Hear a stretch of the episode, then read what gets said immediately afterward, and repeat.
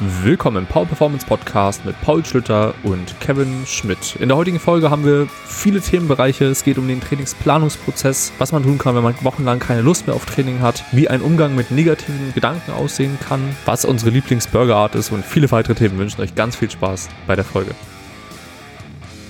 Good morning in the morning, everyone.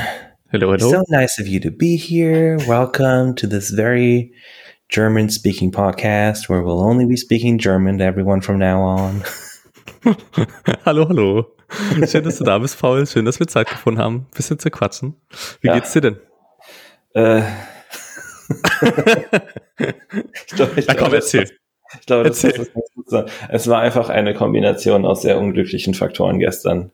Ähm, ich hatte, ich habe jetzt schon seit irgendwie Jahren immer mal wieder Schwierigkeiten mit meiner linken Schulter. Dachte, ja, komm, jetzt ist mal so der Punkt erreicht.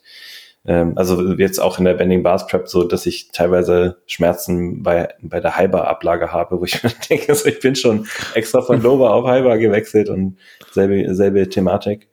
Äh, jetzt habe ich einen MRT machen, mir einen MRT verschreiben lassen und es war, der Termin war halt gestern früh um 6.20 Uhr in einem, in einem Klinikum. Und das hieß halt, ich glaube, Wecker klingelte um fünf, irgendwie so, ja, und dann nochmal Kaffee rein, kurz mich, mich geduscht, dass ich das Ding nicht voll öle, wenn ich da liege. ähm, und also war sowieso dann schon ziemlich doll im Eimer und Kerstin hatte Dienstreise in München oder nach München und der Plan war halt morgens mit dem Zug hin, Termin und dann am frühen Abend mit dem Zug zurück. Ähm, und das ist natürlich, es war, hat gestern der DGL-Streik angefangen, der Lokführerstreik. Da sei auch gesagt, ne? Wir hier, also ich, ich weiß nicht, I don't know about you, aber ich befürworte das gemeinsame Streiken für mhm. mehr Lohn und mehr Arbeitsrechte. Es ist ein unheimlich wichtiger Mechanismus in unserer Gesellschaft. Ähm, also ne, mein, mein Vater hat ja jahrelang mit Gewerkschaften zusammengearbeitet und wenn man wenn man sich wenn man so die Gewerkschaftshistorie in Deutschland nicht kennt, ist es wirklich faszinierend äh, und auch äh, mal zu ein Verständnis dafür zu haben, wie unglaublich elementar für Arbeitsrecht Gewerkschaften auch sind. Es gibt einen Grund, warum die Amis so unglaublich viele Millionen da reinpumpen, äh, Gewerkschaften zu verhindern. Aber auf jeden Fall war es dann natürlich so, dass die Züge dann nicht fuhren und dann musste ein Mietwagen geholt werden, bla bla bla. Ende vom Lied war dann, dass ich morgens um fünf aufgestanden bin und dann nachts um null Uhr Kerstin und ihre KollegInnen abholen musste von der, von der Autovermietung. Ja. sie dann natürlich, weil sie natürlich den Mietwagen abstellen mussten am anderen ja. Ende der Stadt. Ne? Ähm, ich glaube, ich bin dann irgendwann um eins oder so ins Bett gegangen. Also es war ein sehr, sehr langer Tag. Und ich, ich habe zwar meine so sieben Stunden gepennt, glaube ich, circa, aber es waren keine Scheiße. guten sieben Stunden. Ja, glaube ich. um, so it's, it's one of those days. Aber wir kriegen das schon irgendwie hin. Wie geht es dir? Ja, bei mir ist soweit alles gut. Ich bin auch ein bisschen fertig vom Wochenende von der Landesmeisterschaft Baden-Württemberg. Ja. War sehr schön, ne? richtig gut organisierter, Wett organisierter Wettkampf in, in Fellbach. Mhm. Hat das Ganze dieses Jahr stattgefunden. Hatte Samstag und Sonntag jeweils einen Athleten. Ähm, hatte dann am Montag eine lange Rückfahrt, kann man glaube ich nicht mhm. anders sagen. Acht Uhr morgens los, kleiner Zwischenstopp in Leipzig, eine Einheit gemacht. Stimmt. Und dann von Leipzig wieder nach Greifswald und dann war ich um halb zehn Uhr abends zu Hause. Oh. ja, war auch schon, war auch schon doll. Vor allem, also hinten raus. Ich habe irgendwie so gedacht, so ein kleiner Zwischenstopp-Training, ne, macht mich mhm. irgendwie so ein bisschen ne, wach. Ich bin dann richtig entspannt, äh, also aber so positiv. Ich bin so fit. Ich war oh, absolut fertig, ne? genau, ich war absolut fertig. Ich war so müde. Bin ich noch vier Stunden nach Hause geguckt. Also ist alles gut gegangen. Ich bin angekommen, aber war war schon doll. Aber es war war es auf jeden Fall wert. Ich habe jetzt endlich mal Kevin, Grüße gehen raus, Kevin Brocker, ähm, ihn auf einem Wettkampf betreuen können. Das erste Mal, dass wir uns jetzt seit langer, seit, ähm, ich glaube, drei Jahre, die wir jetzt zusammenarbeiten, dreieinhalb, gesehen haben. Ne, ich finde das dann doch immer ganz nett, wenn man sich so lange schon kennt, äh, ja. Dann auch mal zusammen einen Wettkampf zu machen. Das war schon cool. Äh, die 105er war natürlich auch super interessant. Haben wir ja gerade vorher noch drüber gequatscht, was Hannes da abgeliefert hat. Ähm, das war schon wild. Da sind wir, sind wir bin ich gespannt, ne, was da so mhm. weitergeht. Daniel hatte ich ja ähm, am Daniel Arzt, Grüße auch hier an der Stelle, am Samstag, der auch einen super Wettkampf hatte. das erste Mal unseren ersten gemeinsamen Wettkampf 9 von 9 tatsächlich äh, auf die Plattform gebracht. Voll die nice. M-Quali mitgenommen.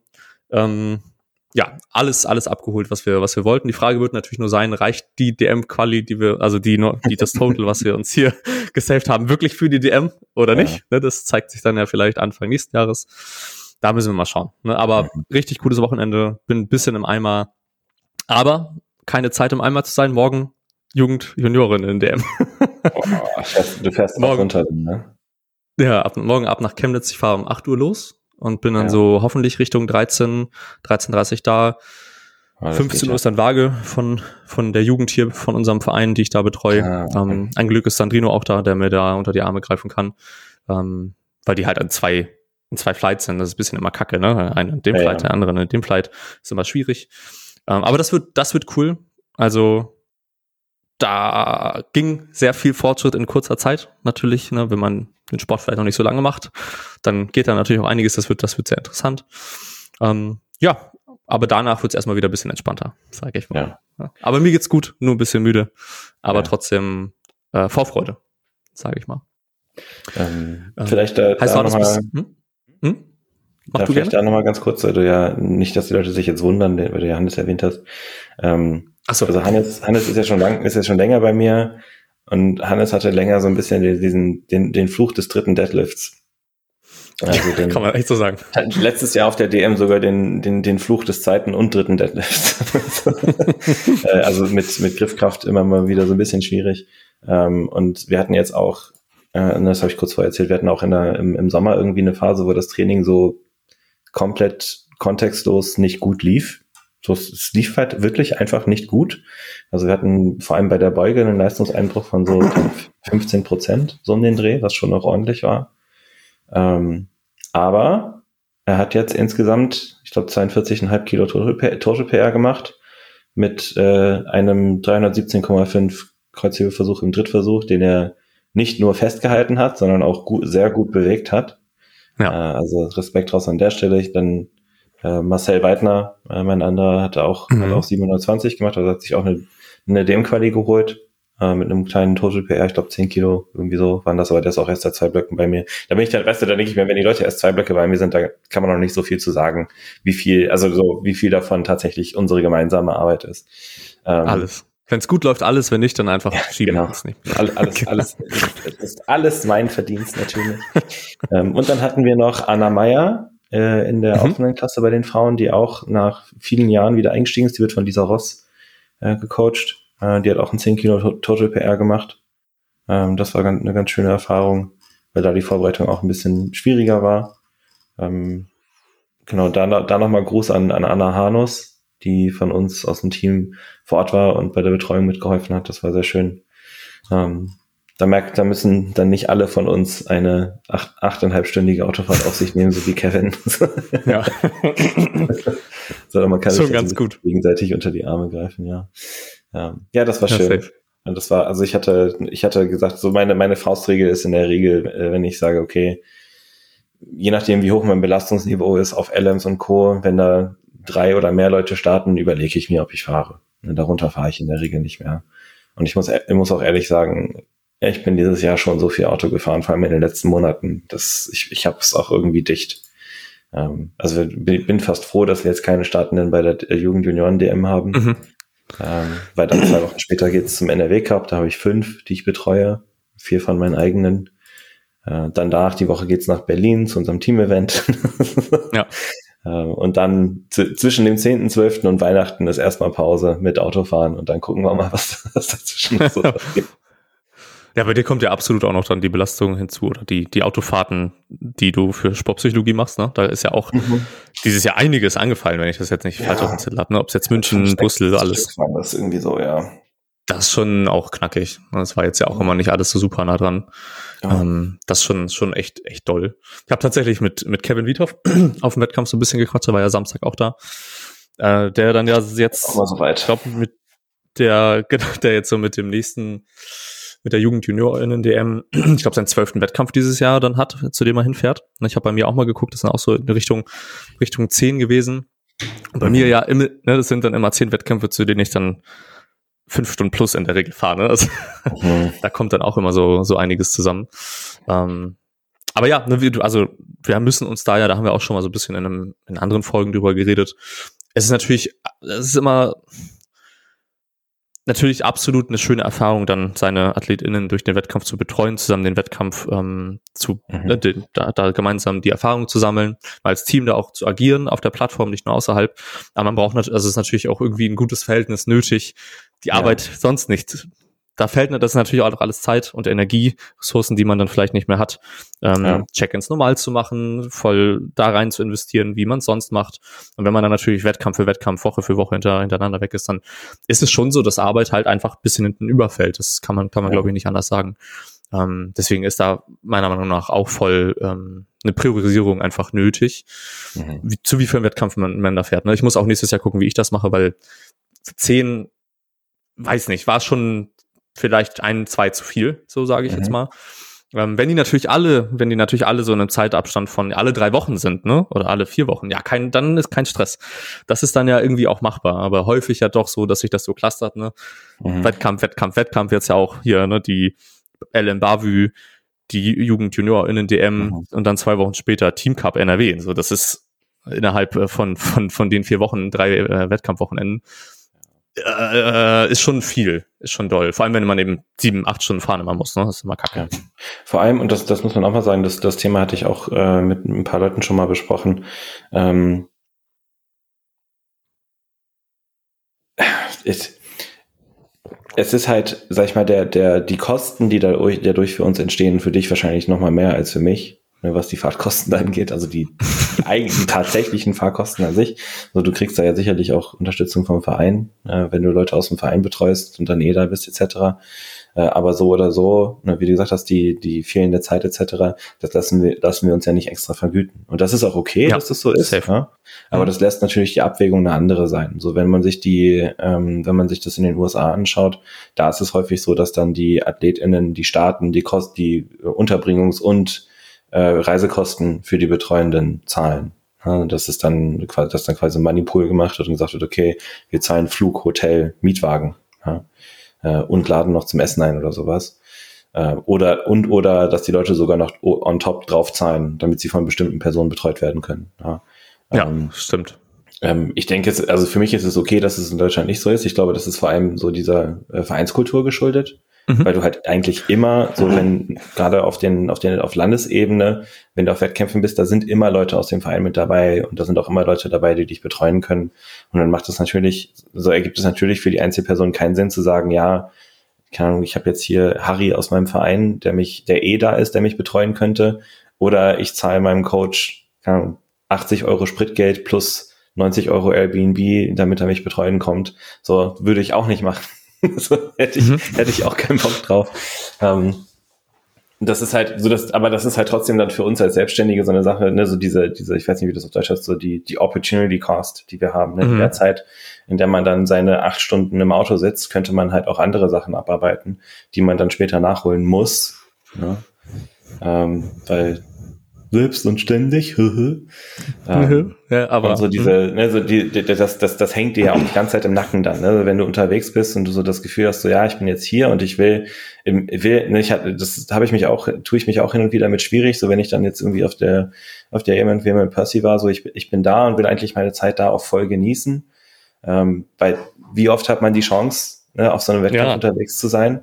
Ähm, und trotzdem hast du die ganze Zeit im Nacken sitzen, ja, ich muss noch den und den Check-in machen, die und die Person kriegt noch, äh, kriegt noch Plan. Also so richtig, so weil du willst, Voll. du hast ja auch diesen Anspruch an dich selber, dem nachgehen zu können. Ja.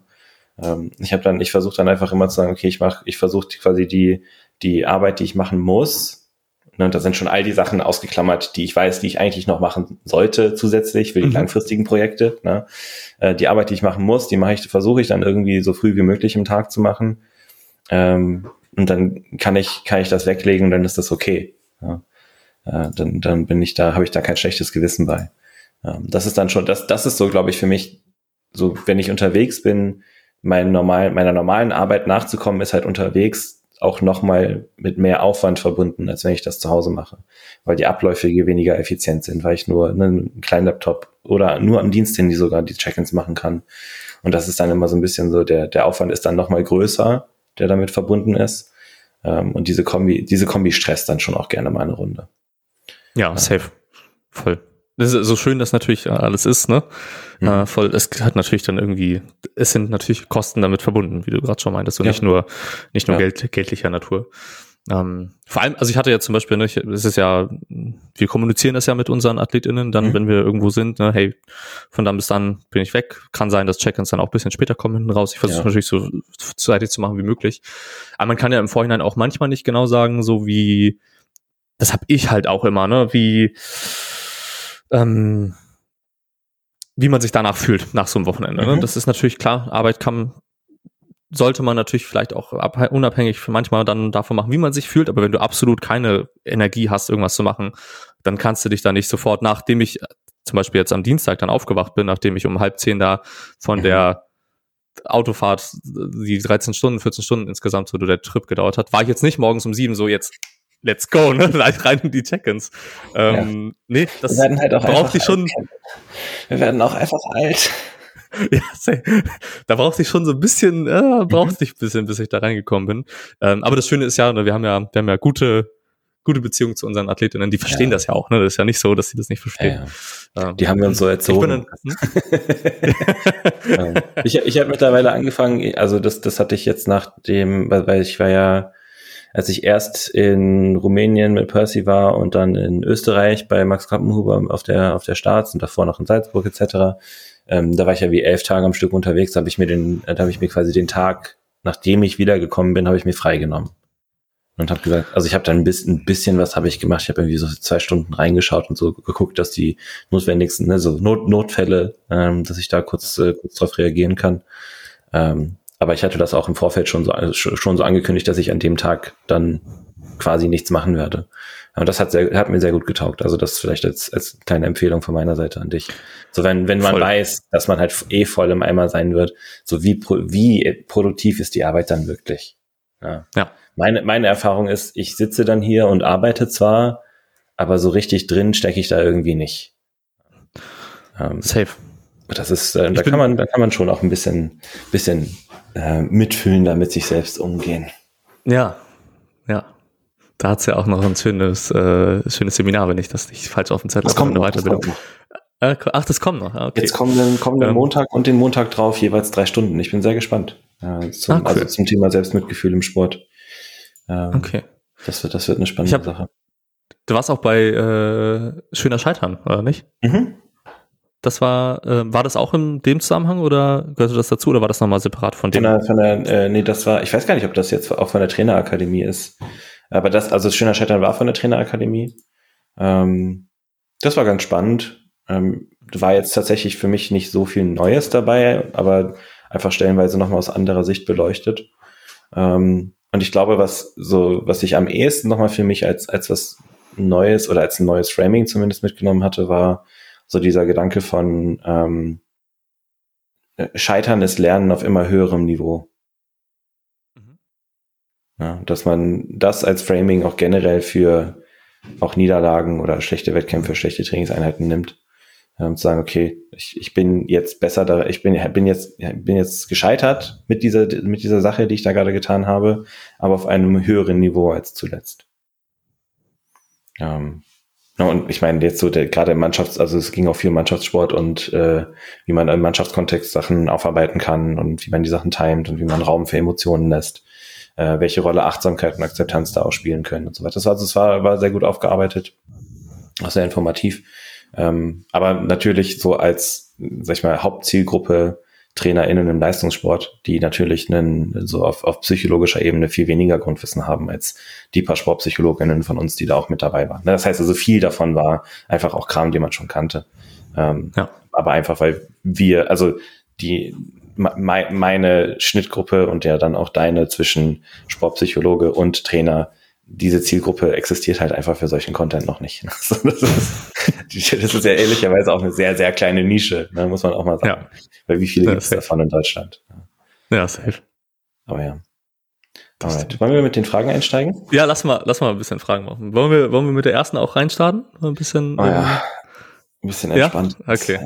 Also wir haben hier so ein bisschen, genau, ein paar entspanntere Fragen und ein paar, paar ernstere, trainingsbezogene oder sportpsychologische Fragen. Die erste ist auf jeden Fall eine sportpsychologische Frage, ne? Was ist eure Lieblingsburgerart? und wo war der beste Burger, den ihr je hattet? Ah, ähm,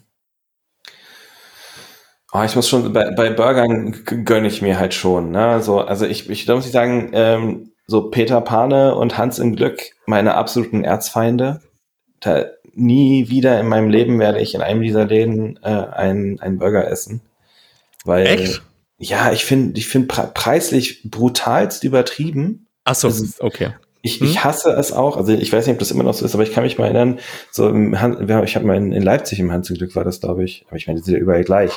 Ähm, auch dass du dir deinen Burger so richtig, also du, äh, dass, dass die Preisstruktur so undurchsichtig, äh, undurchsichtig auch ist. Und du dann irgendwie da sitzt und dir aus, ne, damals noch als Student und dann du so genau ausrechnen musst, was der Burger jetzt am Ende kosten wird. Und ganz ehrlich, wenn ich für einen Burger mit doppelt Fleisch vor sechs Jahren schon, äh, ich glaube, äh, 19 Euro oder 21 Euro oder so gezahlt habe, ohne Beilagen, na, Bro. Nah, not my, not my vibe. Da bin ich raus. Ähm, ja. Also ich üblicherweise irgendein Burger mit doppelt Fleisch, ähm, am besten mit entweder Ziegenkäse oder Camembert. Ich mag so dieses, dieses sehr her herbe dann da, daran. Und das, äh, wenn, wenn sie es gut machen, in einer Kombi mit zum Beispiel einer Preiselbeermarmelade oder sowas, die Richtung. Ja, weil das, das, ne, und dann irgendwie vielleicht noch ein, zwei, ein, zwei Streifen so richtig krosser Bacon. Ähm, und ich glaube tatsächlich, mein bester Burger, ach, jetzt habe ich den Namen schon wieder vergessen, ähm, war, als ich neulich was heißt neulich, das ist jetzt auch schon wieder ein paar Monate her. Da war ich in, in Gießen bei Julia und da mhm. haben wir gegessen bei, ich guck mal gerade hier, nicht Burger King offensichtlich, ich, weiß, ich glaube, es war gut bürgerlich. ja, gut bürgerlich. Ah, ja. Gießen. Mhm. Äh, der war schon, also die machen auch ihre Soßen selbst. Äh, außer, mhm. außer Mayo, glaube ich. Da, nur, da haben sie auch so ein Schild aufstellen, dass nur, nur die Mayo ist quasi schon fertig gekauft. Alle anderen Soßen machen die selbst. Der war wirklich richtig, richtig gut. Da war ich ein bisschen baff. Wie lecker der war. Okay, da, da hattest du ja schon jetzt auch, ne? Du hast ja viele Details geäußert, was auf so deinen guten Burger drauf gehört, ne? du jetzt so, ja also genau. unten Brot, Scheibe Tofu, oben Brot, Sriracha-Soße noch irgendwie mit drauf. ja.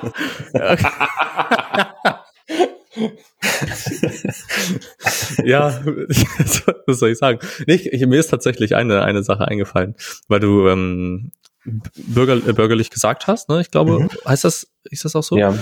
Ich hatte das letztes Jahr, als ich auf der Jugend Juniorinnen DM in, in Würzburg, Rottendorf war es ja, ne, glaube ich, war, habe ich bei ähm, Markus, Grüße gehen raus, äh, gepennt, einem Athleten von mir. Übrigens dieses Wochenende, ich habe mich äh, nochmal bei ihm, bei ihm einge eingenistet. Ich bin Freitag, von Freitag auf Samstag habe ich bei ihm, gepennt, bei ihm gepennt. Äh, mhm. in Würzburg und dann in seiner Wohnung in Stuttgart, weil er unter der Woche äh, in Stuttgart arbeitet, habe ich am mhm. da in seiner Wohnung. Also ich habe mich richtig eingenistet bei ihm. Auf jeden Fall waren wir da auch bei bei bei bürgerlich essen mhm. ähm, in Würzburg ich kann absolut nicht sagen, was es für ein Burger war. Ne? Also hier kleine Enttäuschung. Ähm, aber es war absolut nice. Und der war auch deutlich besser als jetzt von Peter Pane oder so. Mhm. Also war schon, war schon cool. Bei uns läuft es halt häufig hier drauf hinaus, weil wir, ich sage mal, so nicht so viele Optionen haben, wenn es um Burger geht oder generell veganes Essen hier. Da ja. haben wir, wir haben halt hier einen ähm, veganen Dönerladen, der ist nicht so viel. wir haben halt einen, einen, einen veganen Dönerladen und ich glaube, die machen halt auch so Cheeseburger und so weiter. Da mhm. müsste ich mal, also habe ich bisher leider noch keine Erfahrung gesammelt. Ich glaube, die werden mhm. schon sehr nice sein. Ähm, aber sonst halt halt Peter Pan, ne? So. Ja. Es gab ja bis vor paar Monaten nicht mal eine vegane Pizza bei Losteria, ne, da konnten wir auch nichts machen. So, da hatten waren begrenzt, sage ich mal, den Optionen. Wenn du mal oder auch an alle Leute, die sich vegetarisch und oder vegan ernähren, ähm, gibt es jetzt auch in Köln. Wir waren damals in Amsterdam in dem Laden. Äh, Vegan Junk Food Bar. Das ist, glaube ich, also nach tatsächlich nach dem Burger in Gießen war das der geilste Burger, den ich je in meinem Leben gegessen habe. Die machen so richtig, also kann man auf, sich auf Instagram anschauen, die machen halt so, so krass viele Farbstoffe und also es ist wirklich schon dolles Junkfood, ne? So, mhm. ähm, aber wenn du mir diesen, ich, ich würde Hand dafür ins Feuer legen, dass wenn du diesen Burgern, diesen, diesen Burger normal, normalos vorsetzt, werden die sich sehr, sehr schwer tun, überhaupt zu merken, dass es kein Fleisch ist. Ähm, also es war wirklich richtig, richtig gut gemacht und auch sehr, sehr lecker. Die scheinen irgendwie so eine eigene Fleischtechnologie zu haben. Ich kann mich nicht mehr genau erinnern. Das war, äh, da, da hingen auch so Flyer und das haben wir uns natürlich alles durchgelesen, aber es war natürlich auch Amsterdam. Also Erinnerungsfähigkeit ist ein bisschen eingeschränkt. Ähm, aber der war wirklich richtig, richtig gut und den gibt's auch in Köln. Ja, also der, jetzt seit, glaube ich, letztem Jahr oder vorletztem Jahr. Äh, man hat halt immer nur so, man, man kriegt nur anderthalb Stunden Zeit, da zu essen, weil die so viel Durchlauf ah, okay. haben im Krass. Ähm, die sind, das ist wirklich, also auch entsprechend teuer, weil es halt auch so ein bisschen so die, die Marke dann ist. Ne? In Barcelona ja. gibt's auch einen. Ähm, aber die, das war wirklich auch, also das würde, den würde ich schon an, an zweiter Stelle stellen, tatsächlich. Das klingt, das klingt nice. Ich erinnere mich noch, ähm, da muss ich mir, muss ich mir unbedingt notieren, wenn ich dann in vielleicht äh, in, beim NRW Cup, Team Cup bin, äh, dass man vielleicht mhm. nochmal einen Schlenker machen könnte. Ich weiß nicht, wie weit das entfernt ist. Ich habe sowieso von zu Geografie unten absolut immer keine Ahnung. Ne? Ich weiß immer nicht, wie weit mhm. irgendwas von was entfernt ist. Aber da könnte man ja vielleicht nochmal einen Abstecher machen. Ich ähm, kann, kann kurz für dich gucken, warte. Ja, das wäre das wäre wär gut. Ich habe tatsächlich so die, bevor ich ja, ich habe ja seit, seit wann ernähre ich mich pflanzlich? Ich glaube Anfang 2020 vegan mhm. und da 2019 war es schon eigentlich hauptsächlich vegetarisch, soweit ich das noch auf dem Zettel habe. Ähm, davor habe ich ja aber ne, normal auch Fleisch konsumiert. Ich erinnere mich noch, dass damals Burger, die ich gerne gegessen habe, äh, von Dulfsburger waren. Ich weiß nicht, ob das so mhm. bekannt ist oder ob das nur in Hamburg was ist. Ähm, ja, also ich, ich sag, mir sagt der Name auf jeden Fall was. Das war immer sehr sehr nice. War sehr teuer und vor allem auch sehr inszeniert, wie die Burger dann, ne, wie die inszeniert wurden. Ähm, und ich weiß noch, dass auch ein paar Freunde von mir gefühlt jeden Tag dann dahin gefahren sind und sich dann äh, das da reingeschaufelt haben, was mhm. viel zu viel zu teuer war und dann mhm. am Ende des Monats kein Geld mehr hatten ähm, zu tanken. Jesus. Das waren Zeiten. Naja. Stunde fährst du von, vom KSV zu Vegan Junk Food Bar. Aber dann, ja, aber dann musst du auf dem Köln, Kölner Innenring noch einen Parkplatz finden. Also lasse ich das lieber, Sachse. Ja, ich, oder, oder Park, ich meine, gut, Parkhaus, ich meine, äh, ehrlicherweise, ich glaube, es lohnt sich. Okay. Ich glaube, ich, ich glaube, es lohnt sich. So, selbst wenn du dann okay. im Parkhaus um die Ecke irgendwie deine acht Euro zahlst oder so, der, weil das Essen da ist schon wirklich, das ist schon was Besonderes. Okay. Gut. Ist notiert. Gut, wollen wir, wollen wir weitermachen? Jetzt haben wir erste Frage, erste Frage drin. Jetzt gehen wir mal so ein bisschen zu, na, erstmal zu einem ähm, sportspezifischen Thema über, bevor wir dann über so ein bisschen sportpsychologische Sachen quatschen. Ähm, und zwar wurden wir mehrmals jetzt schon gefragt, ähm, wie unser Trainingsplanungsprozess ausschaut. Und das so ein bisschen, ne, wir müssen das jetzt ja nicht hier naja. Step für Step hier durchgehen, wie an einem Beispiel oder so, sondern generell wie, welche groben Bereiche oder Aspekte wir eben in die Planung einfließen lassen. Ähm, genau. Willst du erstmal? Soll ich erstmal? Ja, äh, also ich klammer jetzt mal aus, dass äh, ich, ich setze jetzt mal ein gewisses Grundwissen über Frequenz, Volumen, Intensität mhm. voraus, I guess, und gehe jetzt mal sehr spezifisch auf die Art und Weise ein, wie ich Training plane. Mhm. Ähm, üblicherweise, wenn die Leute schon eine Weile bei mir sind, dann hat sich, dann pendelt man sich auf eine Trainingsfrequenz ja sowieso schon so ein bisschen ein ähm, das heißt, man guckt dann auch einfach, okay, wie war der letzte Block? Was hat gut funktioniert, was hat nicht so gut funktioniert? Was ist im Gespräch? Äh, ne, was wurde im Gespräch angesprochen? Welche Variationen könnte man vielleicht nochmal wie anpassen oder ändern? Ähm, und dann wird eigentlich äh, erstmal nur geschaut, äh, welche, welche Übungen lassen wir drin, welche Übungen tauschen wir? Äh, und gibt es Dinge, die wir an dem Aufbau der Trainingswoche verändern wollen? das, ist, das sind dann zum Beispiel Sachen, ne, wollen wir die Kompbeuger eher an Tag eins oder lieber an Tag drei haben? Äh, wollen wir das mal tauschen, ne, weil wir jetzt in der Wettkampfvorbereitung sind und dann die schwerere Beuge eher Richtung Wochenende. Das ist halt so Gedanken dann halt. Ne? Ähm, aber darüber hinaus ist es halt einfach eine Sache von, okay, jeden Block so ein kleines bisschen was anderes, was auch die Rep-Ranges bei Isol Isolations- und Assistenzübungen angeht. Äh, zum Wettkampf hin eher niedrigere Wiederholungsbereiche. Ne? Das heißt tatsächlich auch Curls dann vielleicht mal sechs bis zehner Range, irgendwie so in der Richtung. Ähm, und dann guckt man halt, also ne, man, man schaut halt auch einfach, wie ist die Performance in den Lifts gewesen in den vorangegangenen Blöcken. Äh, ist das was, woran wir festhalten wollen oder wo wir vielleicht nochmal eine Umstellung brauchen? Wenn jetzt irgendwie ein Lift gerade so ein bisschen scheinbar stagniert, äh, häufig sind das meiner Meinung nach auch häufig einfach Sachen von äh, den Athletinnen Selbstwirksamkeits Gelegenheiten bieten, sage ich jetzt mal. Ne? Das heißt, wenn ich sage, hey, so, ne, dann heben, kann man, wir hatten jetzt einen Comp-Hebetag die Woche und an dem anderen Tag hast du als Variation jetzt in der Offseason ja, Staggered Stance, Dumbbell RDLs gemacht als Assistenz.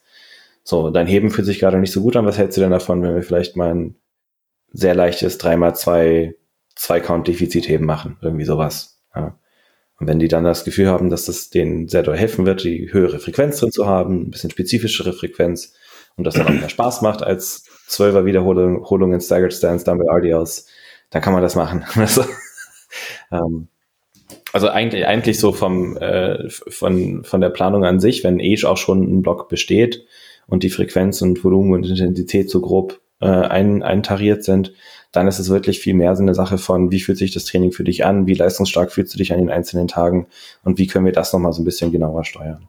Ja, und das passiert hauptsächlich im Austausch mit meinen Athletinnen. Also es ist selten, tatsächlich selten, so wie ich jetzt gerade über nachdenke, dass ich, ich von mir aus sage, wir müssen jetzt die und die Veränderung machen. Das sind in der, in der Regel äußere ich die, das als Vorschlag und sage, ich glaube, das würde Sinn ergeben. In den meisten Fällen sagen die Athletinnen dann auch, ja, das kann ich mir vorstellen. Äh, und wenn nicht, dann spricht man halt drüber. Und das sind in der Regel die, die dann irgendwie selber Coaches sind, ne? Äh, mit denen man dann Grüße gehen, Grüße gehen an Yannick, der äh, mit, mit dem ich ja schon sehr viel und sehr lange über Planung gesprochen habe.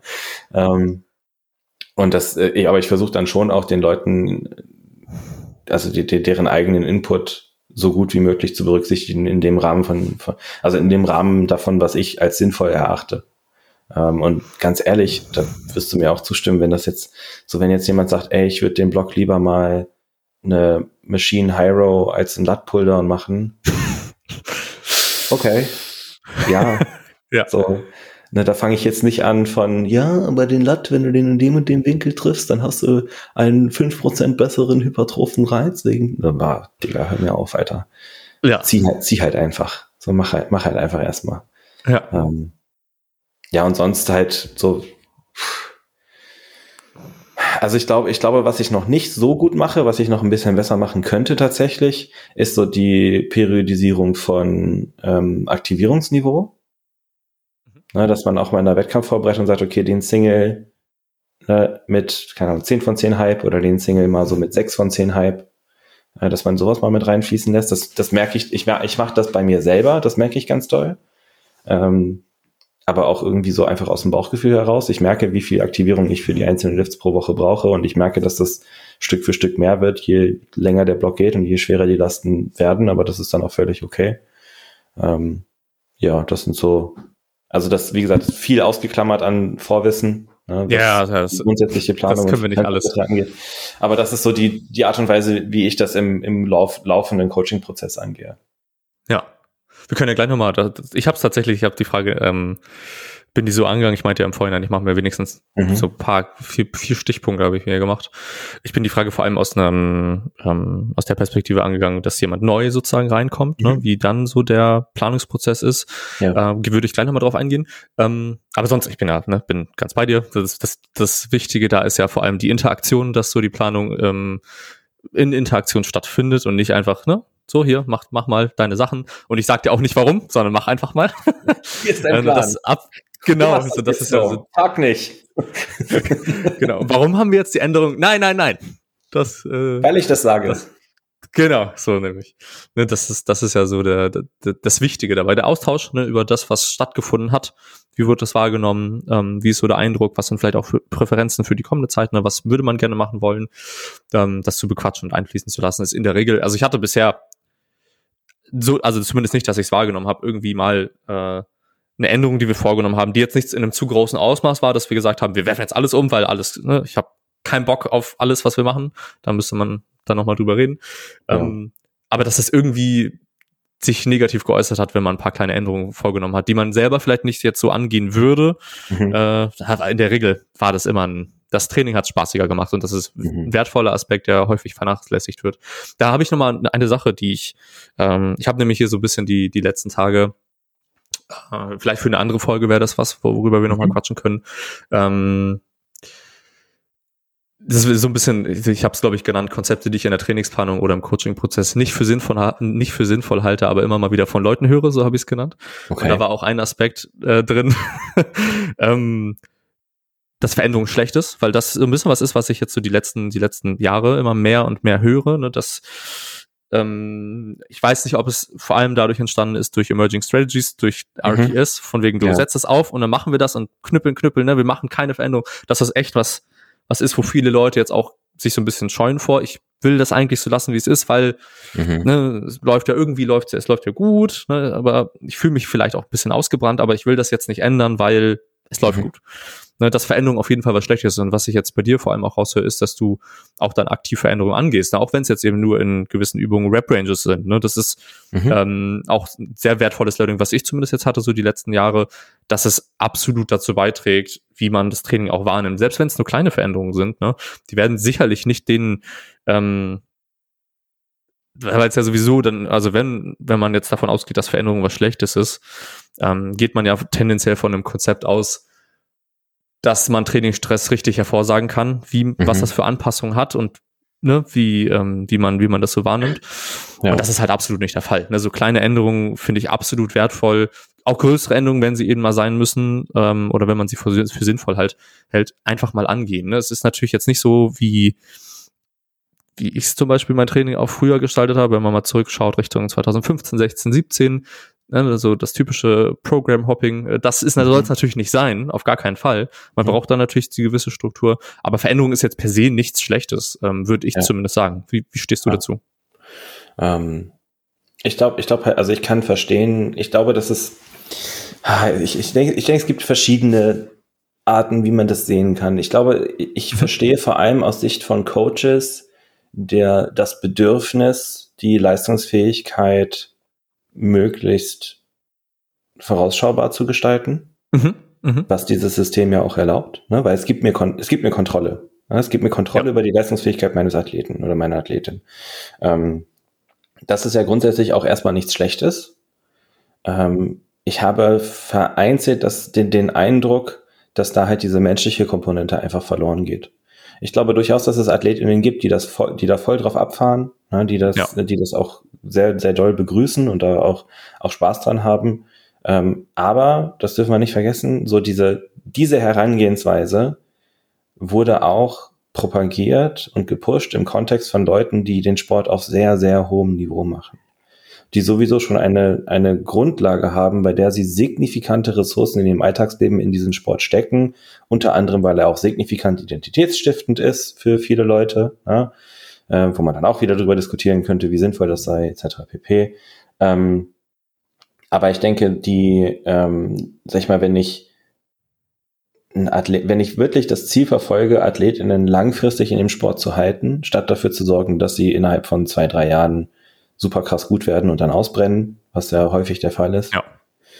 ähm, dann sollte ich auch generell ein Interesse daran haben, dass insgesamt, also dass das grobe Erleben im Kontext von Kraftsport insgesamt zu fördern. Sprich, ich biete meinen Athletinnen Möglichkeiten, unterschiedliche Dinge zu, zu erleben, unterschiedliche Bewegungen zu lernen, äh, auch ein bisschen selber ein Gefühl dafür zu entwickeln, was ihnen taugt und was ihnen nicht so gut taugt. Äh, weil es gibt so, so, es gibt so viel mehr Dinge, die man machen kann als Langhantelübungen. Und das ist auch sinnvoll. So, wir wissen, Ne, es gibt ein, und da, da halte ich mich auch nicht zurück, es gibt einen Grund, warum die Leute im Schnitt sehr, sehr lang bei mir bleiben. Ähm, eben weil sie die Möglichkeit haben, auch diese Varianz im Training zu erleben. Und ja. weil es auch mal Dinge gibt, die nicht nur Grundübungen und enge Variationen davon sind und vielleicht eine Assist, ein oder zwei Assistenzen pro Training. Ja. Äh, weil bei Gott, das wird so schnell so langweilig. Ich habe auch mal zehn Monate Shaco trainiert und uff. Ja. Und selbst, selbst da gibt's viele Übungen, die heutzutage nicht mal mehr Tageslicht sehen würden bei vielen Coaches, weil die so, so, also gefühlt mit Scheuklappen nur auf Grundübungen schauen und ne, so da sitzen und gefühlt mit einem TI 84 in der Ecke sitzen und ausrechnen, in welcher Tangente jetzt die, äh, die Highbar-Beuge 5 mal, 5 mal 7 an Tag 1 die Lowbar-Beuge an Tag, äh, an Tag 3 beeinflusst. Ähm, ja. Wo ich mir dann denke, redet doch einfach mal mit den Leuten und, und auch darüber, was ihnen Spaß am Training machen würde und was für ein, Erle was für ein Erleben im Kraftsportkontext sie auch genießen. Ja. Ähm, und da, das kann man, das kann man ja auch fördern. Und das ist schon, Das merkt man, das ist auch im, im Hochleistungssport ist das übrigens auch genau, genau dasselbe Thema. Natürlich will ich, wenn ich ein Landestrainer bin, im Radsport dafür sorgen, dass meine Leute auf das höchste Niveau vorstoßen können. Ne, weil ich, ne, ne, ich will auch die Anerkennung dafür, ich will mir einen Ruf aufbauen, etc. Aber was bringt es mir denn, wenn ich dann Leute nehme und die im Nachwuchsbereich sind und schon so jung, so früh spezialisiere auf eine Sportart, dass die es langfristig gar nicht so sehr schaffen. Da gab's, ähm, ich müsste es nochmal raussuchen, aber ich müsste mal dem mal schreiben. Es gibt, gibt einen Kollegen, Hans-Peter Gubelmann in der Schweiz, der hatte neulich äh, einen Artikel geteilt, da, da gab's, äh, ging es um eine langfrist, äh, langfristige Auswertung von äh, Talenten im Nachwuchsbereich und wo die quasi enden im Sport.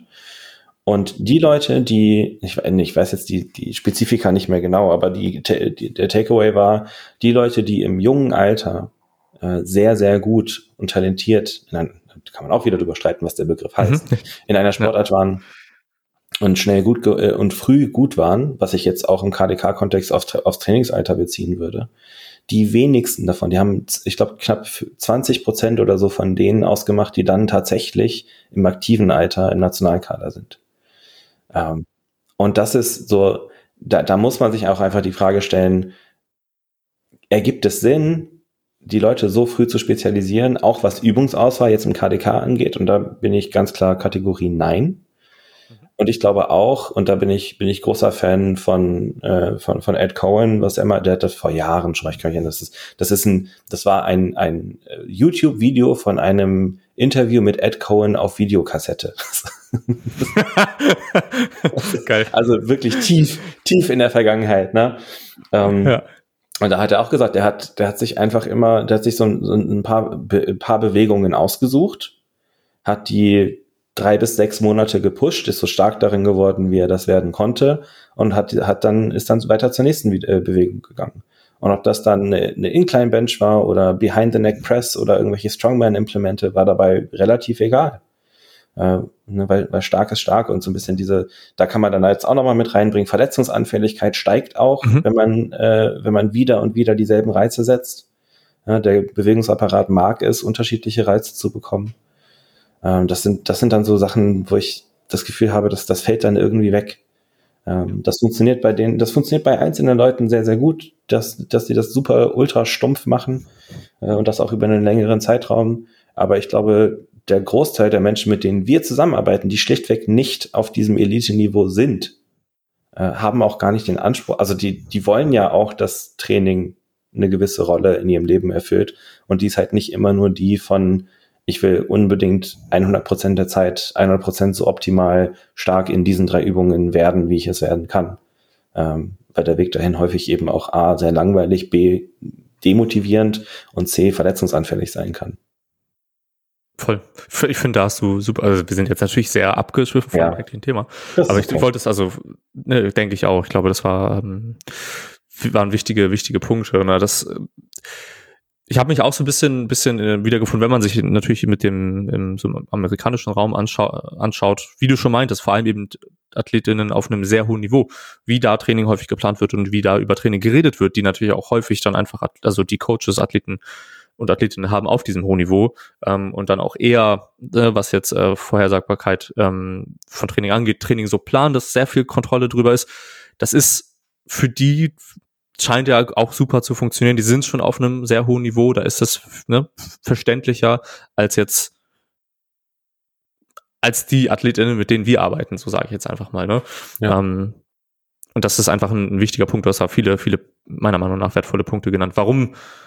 Ähm, ich nenne es jetzt mal Veränderung, kann man viel drunter sehen, kein schlechter Punkt ist so, mhm. sondern wertvoll ist ja. in vielen, ähm, in vielen ja, Aspekten. Weißt, also so gen generell einfach so, solange man in groben Bewegungsmustern denkt, ja, eine, sag ich mal, einen, einen flexiblen Ansatz für Wiederholungsbereiche mitbringt und dann dafür sorgt, dass die AthletInnen nochmal selber ein bisschen Autonomie mit reinbauen können, indem sie auch sagen, was ihnen taugt und auf welche Herausforderungen sie Bock haben. Ja. Ähm, was, was wir, worüber wir jetzt zum Beispiel auch noch gar nicht gesprochen haben, äh, haben, das geht ja so ein bisschen Richtung Übungsauswahl in einzelnen Einheiten ist, ähm, wie, ich sage mal, mental herausfordernd sind die einzelnen Einheiten. Weil natürlich ergibt es keinen Sinn, wenn ich jetzt hergehe und sage, okay, dann machen wir jetzt in der Einheit machen wir hast du jetzt Cossack Sliders, die sowieso die meisten, wo die meisten erstmal drei Wochen brauchen, bis sie die überhaupt vernünftig hinbekommen. Dann machst du dann noch irgendwie äh, Tempo Step-Ups und unilaterale Dumbbell Bench und äh, keine Ahnung, irgendwie nochmal vielleicht eine, eine, Uni, eine super weirde unilaterale, unilaterale Zugübung. Ach ja, und Palov Press, die hast du auch noch nie gemacht, dann machen wir die da auch nochmal. Ne? Also so wie fünf, fünf ja. neue Bewegungsmuster in einer Einheit, wo die Person erstmal so sechs Wochen braucht, bis sie die alle auf die, ja. auf die Kette kriegt. Safe. Das ist natürlich auch nichts in der Sache. Ja. Ja, doch, ne, das ist da kommt darauf an, wie man das einbaut und in welchem Ausmaß. Da geht es ja auch darum, ne, jetzt ähm, alles umzuwerfen. Vielleicht ist auch nicht der der Punkt. Ne? Das ist jetzt mhm. äh, alle Bewegungsmuster, die man so kennt, rauszuziehen und alles Neue so zu machen, auch nicht so wertvoll. Ähm, aber du, wir haben jetzt also ein bisschen auch über das Thema eigentlich schon Monotonie eben gesprochen. Ne? Dass mhm. wir haben ja ähm, ich sage jetzt mal, die Langhandel-Lifts, die Frequenz zu machen können, natürlich, kann natürlich auch gut und gerne mal dazu führen, dass man selbst wenn, das war zumindest auch meine Erfahrung, selbst wenn Fortschritt super gut ist, ne, man kann vielleicht sogar von Block zu Block einfach PRs mitnehmen, weil das läuft so gut, Anpassungen sind gut da. Das muss nicht unbedingt heißen, dass das Training auch weiterführend Spaß macht. Ähm, ne, das, das klar, besser werden, immer eine super Sache, aber wenn es zu monoton wird ähm, und das Gefühl hat, okay, ich bin, ich bin alleine dadurch, dass ich immer das Gleiche mache, fühle ich mich sackermüdet, so sehe ich das zumindest. Ähm, ist Veränderung vielleicht ein Aspekt, den man da auch mal in Betracht ziehen sollte. Ja, auf jeden genau. Fall. Ähm, vielleicht noch mal ganz kurz zum Trainingsplanungsprozess, weil ich, ich habe ich ja. hab ja noch gar nichts dazu gesagt. Ähm, ich meinte, ich bin das so ein bisschen angegangen aus der Perspektive, jemand kommt neu zu mir. Es sind im Endeffekt so vier, vier Hauptbereiche, die für, für, für mich zumindest ähm, wichtig sind, wie ich das angehe. Also erstmal ist immer einen Überblick schaffen über die Trainingshistorie und Erfahrungen, äh, die gemacht wurden von den AthletInnen. Ne, wie wurde vorher trainiert, mit welchen Umfängen, wie welche Ansortierung in der Woche von den Einheiten, in welchen Intensitätsbereichen wurde hauptsächlich so gearbeitet, ne, was sind so Präferenzen vielleicht auch von den, von den AthletInnen, äh, was gewisse Übungen angeht oder was gewisse Übungen angeht, die man nicht machen mhm. kann, in Anführungsstrichen vielleicht. Ähm, mit welchen Übungen hat man nicht so gute Erfahrungen gemacht? Ne, wie sieht's schmerztechnisch aus? Ein wichtiger Punkt immer, ne, wie, wie ist die Schmerzhistorie? Gibt es irgendwie wiederkehrende Probleme, die, die auftreten? Was ja schon mal ein recht interessanter Punkt ist, das vielleicht in die Trainingsplanung mit einfließen zu lassen, wenn man denn kann, sage ich mal. Ja. Ja, der zweite Punkt ist dann immer ein Überblick über die Technik sich zu schaffen, über äh, Längenverhältnisse, wie sieht das Ganze aus, wie nimmst du das wahr, ähm, wenn wir jetzt eine Person haben, so das typische, sage ich mal, langer Oberschenkelknochen, irgendwie mhm. aber kurzer Torso, Unterschenkelknochen auch nicht so, also Verhältnis Unterschenkel zu Oberschenkelknochen eben so, dass die Beuge sehr weit vorgelehnt ist. Ähm, wie nimmst du die Ermüdung dadurch wahr, wenn du viel beugst, ne? das eben einfließen zu lassen in, in die äh, Trainingsplanung. Dann eben auch zu gucken, wenn man das denn herauskristallisieren kann, was sind vielleicht Schwachstellen in den Lifts, sage ich jetzt mal muskulär oder technisch und demnach eben muskulär mehr ähm, Sachen in den Vordergrund zu rücken, ja, ob es jetzt vielleicht die Quads sind, die aufgrund der Beugetechnik ein bisschen zu kurz gekommen sind, ähm, oder eben zu gucken, technischer Natur, was brauchen wir da für Übungen, äh, welche Teilbewegungen sollten wir vielleicht ein bisschen in den Vordergrund rücken. Ähm, ne, da sind wir auch wieder ein bisschen bei Übungsvielfalt. Mhm. Äh, dann Punkt drei wäre eben dann, wenn es zur Trainingsplanung kommt, eine Übung planen, Umfänge ansetzen, Intensitäten bestimmen, ne, anhand der Trainingshistorie, der Bedürfnisse ähm, und eben Zeit zum Wettkampf, das, was du ja auch geäußert hast, hin zum Wettkampf, dann auch eher die, die äh, Higher Loads, niedrigere, äh, höhere Intensitäten. Ähm, genau, und der vierte Punkt, nachdem wir das jetzt so aufgebaut haben, ist dann, nachdem die Blockstruktur steht oder die Wochenstruktur auch steht, mh, hm, eine Lastenprogression zu planen. Ne? Wo starten wir? Was ist ein Outcome, den wir wollen und wie kommen wir dahin? Und das ist, das sind so die Gedankengänge. Und was jetzt die Wochenstruktur angeht, da vielleicht nochmal ganz kurz zu, äh, wie ich das am Anfang eben angehe, ist es eigentlich immer das gleiche Vorgehen, wenn wir, wir gucken uns, also in der Regel, sage ich jetzt mal, ähm, ich platziere meistens anfangs der Zusammenarbeit äh, die Haupteinheit, also die die gute primäre Beuge und das primäre. Heben haben wir auch schon ein bisschen drüber geredet, einfach weit auseinander, so weit wie möglich unter den Umständen, die wir haben. Ähm, das ist zumindest das, das, Vorgehen, was ich in der Regel für angebracht halte. Ne? Und dann gucke ich halt, okay, die Übung, die ich jetzt hinzufüge, wie passt das Ganze so, dass wir haupt, äh, möglichst bereit sind für die Hauptlifts mhm. ähm, an den Einheiten. Ne? Und dann drumherum wird dann alles hinzugefügt, Step für Step. Also im Endeffekt ja. von Hauptlifts hin zu langsam, dann am Ende die genau. Nebenübungen wie, wie Curls und so, ne? Wie können wir das irgendwie anfügen? Nee. Wo macht es am meisten Sinn? Genau. Das einmal zum Trainingsplanungsprozess. Und dann natürlich das, was du gesagt hast, also das, was ich jetzt meinte, so, ich nenne es jetzt mal so top-down, erstmal so aufgesetzt und dann bottom-up, bottom-up, das, was an, genau. an Feedback reinkommt und da eben auch dann Entscheidungen zu treffen, wie zum Beispiel, wenn wir jetzt auch gerade darüber geredet haben, nicht so starr vielleicht an Trainingsplanung festzuhalten, auch teilweise Veränderungen anzunehmen. Dazu zähle ich zum Beispiel auch ähm, im, im, im Trainingsplanungsprozess natürlich irgendwie vielleicht ähm, Übungen ins Warm-up zu implementieren, die auch, die nötig sind, um technische Änderungen ähm, oder an technischen Sachen zu arbeiten, eventuell auch Rep-Range-Änderungen innerhalb eines Blocks äh, vorzunehmen. Das heißt zum Beispiel, wenn wir uns einem Wettkampf nähern, wir uns eigentlich innerhalb einer gewissen Rep-Range aufhalten wollen, wir aber merken, okay, gut, für die Reps in Reserve, RP, die geplant ist, wird das relativ schwierig, aber wir wollen trotzdem lastentechnisch voranschreiten. Wäre es ja auch eine Möglichkeit, wenn man sich vielleicht nicht ganz so stark einschränken möchte, mal ähm, dann die Raps auch ein bisschen zu cutten und dann einfach zu sagen, gut, dann machen wir halt weniger Raps, machen wir halt mehr Last. Wo ist das ja. Problem? Das ist eine Möglichkeit. Ja. Ähm, ne, man muss da nicht von vornherein, ich habe den Plan jetzt aufgesetzt, das muss jetzt so gemacht werden, sondern ein bisschen flexibel zu sein in dem, was man macht, halte ich für, für angebracht. Ähm, genau, guti. Das einmal so zur Trainingsplanung. Ähm, nächste Frage? Wollen oh, die, ich, würde dir die, ich würde dir die mal stellen, die Nummer drei. Nein. Doch, erst Nein. das kleiner, das können, können wir mal gucken, wie weit du so bist mit deinem Psychologiestudium, Kevin. Das ist jetzt, das ist ja, ja noch ganz am Anfang, Paul. Ja. So, Kevin, seit Wochen habe ich keine Lust mehr auf Training. Ich trainiere schon jahrelang und hatte bisher noch nie eine Situation wie diese. Was kann ich tun? Ja, ähm, ich glaube, dass ich natürlich, also sicherlich für die Frage, bräuchte man bestimmt ein wenig mehr Kontext, sicherlich. Ne? Da mhm. bräuchte man bestimmt ein Gespräch, um ein bisschen herauszukristallisieren, was genau, ähm, was genau auch Gedanken sind, die damit einhergehen. Was heißt genau keine Lust auf Training? Ist es Training an sich oder sind es vielleicht auch das, was wir gerade bequatscht haben? Spezielle Aspekte am Training. Ne? Wie sind Lebensumstände gerade? Wie ist die Ermüdung, die du wahrnimmst? Ne? Trainingsmonotonie, wie ich gerade schon gesagt habe. Dass wir das erstmal alles abchecken ist, glaube ich, so ein wichtiger Step. Ne? Ähm, eine Sache, die ich da mit sofort verbinde, ist, ähm, na, wenn man den Sport macht, man macht dann so, also man macht ihn ja, wie soll ich das sagen, wenn man, wenn man jetzt noch nicht Wettkämpfe macht, sondern normal vor sich hin trainiert, ist der Fokus ja weniger stark auf dann, mh, hm, ich nenne es jetzt mal ein Outcome-Denken vom mhm. Wettkampf. Ne? Also so nehme ich das häufig wahr, dass der Shift stattfindet zu von ich mache Training, weil es mir Spaß macht und ich besser werden will in gewissen Lifts hin zu ich mache Training, um am nächsten Wettkampf so besser zu werden. Und das sind so typische typische Shifts, die ich zumindest so wahrgenommen habe bei mir selbst als auch bei meinen mhm. Athletinnen. Mhm. Ähm, und da zwei, As also ich glaube drei Aspekte, die ich da habe, die vielleicht eingebracht sind, um da vielleicht rauszukommen aus dem Ganzen, zumindest das, was mir gerade in den Sinn kommt. Ähm, erste Sache wäre natürlich wieder, weil ich jetzt gerade darüber geredet habe, dass man vermehrt darauf schaut, im Verlaufe vielleicht, ich sag jetzt mal, ne, was äh, extrinsische Motivation angeht und was jetzt Wettkampf Total angeht, wieder das Ganze so ein bisschen prozessorientierter zu gestalten, wäre sicherlich ein Punkt. Ähm, ne? Wie mache ich das? Und in dem Zuge, wie bitte? Wie mache ich das, Kevin? Wie, wie ja, das ist, äh, das, ist eine, das ist eine, das ist, da, da wirft man, wirft man ja gerne einfach so mit, äh, mit dem, mit dem wie soll ich das sagen, mit dem, mit dem Begriff um sich, ne? Prozessorientiert ja. ist eine super Sache. Sei, sei ähm, prozessorientiert. Finde ich. Das ist einfach, ist so ein bisschen wie, lächel doch mehr, wenn, äh, lach, lach doch mal, wenn Leute Depressionen haben. ja, ja, genau, genau. Safe. Was, also was jetzt meine Erfahrung, ich kann ja nur mit mhm. den begrenzten Erfahrungen darüber reden, wie, die ich gemacht habe, bei mir selbst als auch bei meinen Athletinnen. Ähm,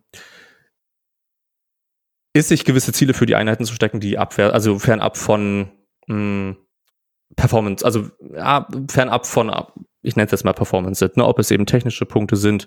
Ne, ich strebe an in jeder Einheit, was jetzt zum Beispiel bei der Beuge ist, ne, wenn es jetzt um eine Tiefe geht, ich strebe an in jeder Einheit mit guter Tiefe das Ganze zu performen, einen hohen Einsatz zu zeigen, also einfach prozessorientierte Ziele sich zu stecken, aber das ist natürlich auch mit Arbeit verbunden, die muss man reinstecken. Ne? Das ist jetzt mhm. nicht so einfach gesagt, getan, so, ja, mache jetzt prozessorientiert, mache jetzt mein Training, gehe dann, dann gehe ich jetzt mal in die Einheit. So, ne? Man braucht da was an der Hand, finde ich.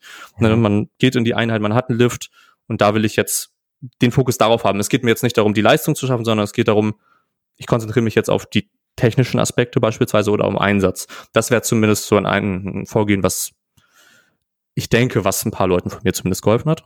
Ähm, Dann ein wichtiger Punkt vielleicht auch, der, der da noch mit reinzählt. Ich meinte ja, so drei habe ich vielleicht ist jetzt sich die Zeit zu nehmen und sich nochmal wirklich damit auseinanderzusetzen, warum man den Sport auch wirklich macht. Ne? Das ist, glaube ich, gar nicht verkehrt, das auch mal alles so zu reflektieren. Warum habe ich den Sport angefangen? Was will ich überhaupt von dem Sport? Ne, was soll mir das bringen? Ähm, da ne, ein bisschen, also vielleicht eben auch Werte mit reinzubringen, ne, ob man den mhm. Sport macht, um Herausforderungen sich zu stellen oder ob man die letzte Zeit das wirklich nur gemacht hat, um, ne, ich will hier irgendwie gewinnen, auf, in, in zwei Jahren auf einer DM irgendwas gewinnen. Also sich das so ein bisschen dem Warum zu stellen. Äh, und vielleicht auch, bin ich gespannt, was du dazu sagst, äh, könnte das auch eine Zeit sein, ein wenig Abstand zu gewinnen von dem, was man einfach jetzt gerade gemacht hat. Ne? Also vielleicht auch mal nicht zu trainieren, ist ja auch mal eine Option, eine gewisse Zeit lang vielleicht, bevor man dann ins Training findet, wobei man da vielleicht auch aufpassen muss. Aber ist eine Option, sich da vielleicht mal so ein bisschen ne, rauszuziehen ähm, in der Zeit dann auch zu gucken, wie man über Training denkt, welche Rolle das eben einnehmen soll und dann eben ins Training wieder reinzustarten. Oder eben auch was anderes zu machen. Wir haben ja die Möglichkeit in diesem Sport auch eben dann in diesen Zeiten Änderungen anzugehen. Ne? Also Cardio. Training mal einfach umzuwerfen. Was ja genau. Hey, ja wirklich. Ne, vielleicht auch ist das ein Punkt. Ähm, das sind so die Punkte, die mir einfallen. Mhm. Was, was, wie klingt das für dich? Ähm, ja, ist doch also Prozessorientierung, so Back to the Roots und Abstand waren so die, die drei Sachen, die du genannt hast. Genau. Ja. Ähm, Nicht komplett Käse, vielleicht. Mhm. Ja. ich, ich glaube, was, was, was so ein bisschen mit der Prozessorientierung auch Hand in Hand geht, ist äh, Thema Zielsetzung. Also ne, das ist so die klassische Antwort, wenn äh, in, der, in der Sportpsychologie, wenn jemand kommt mit äh, ich, ich, ich bin nicht mehr so richtig motiviert.